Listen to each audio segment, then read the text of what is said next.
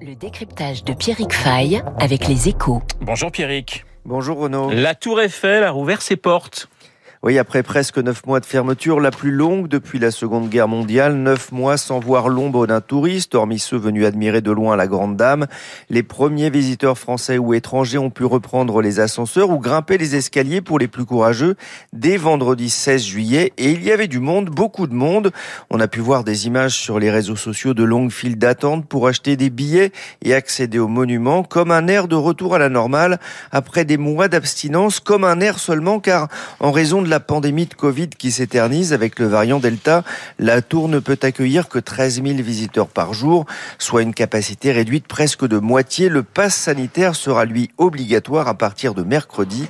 Le gestionnaire a d'ailleurs pris son temps car il a fallu inspecter le monument sous toutes ses coutures avant d'obtenir l'autorisation d'accueillir du public. Un check-up complet qui a pris un mois. Il faut savoir souffrir pour être belle. Et les visiteurs piavent d'impatience. Ouais, celle que l'on surnomme aussi la Dame de a visiblement manqué aux Parisiens, aux provinciaux, mais aussi aux touristes étrangers. Près du métro Birakeim, on commence à les voir revenir, on commence à entendre de nouveau parler d'autres langues.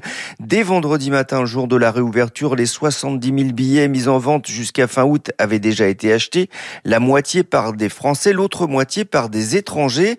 En revanche, les Britanniques, nombreux à visiter la Tour Eiffel, manquent pour l'instant à l'appel la nationalité des visiteurs qui semble vraiment liée au niveau de sévérité vérité locale de la pandémie. Pierrick, cette euh, réouverture va aussi faire du bien aux propriétaires de la Tour Eiffel. Ouais, car neuf mois d'inactivité ont coûté cher à la mairie de Paris pour le monument payant le plus visité au monde.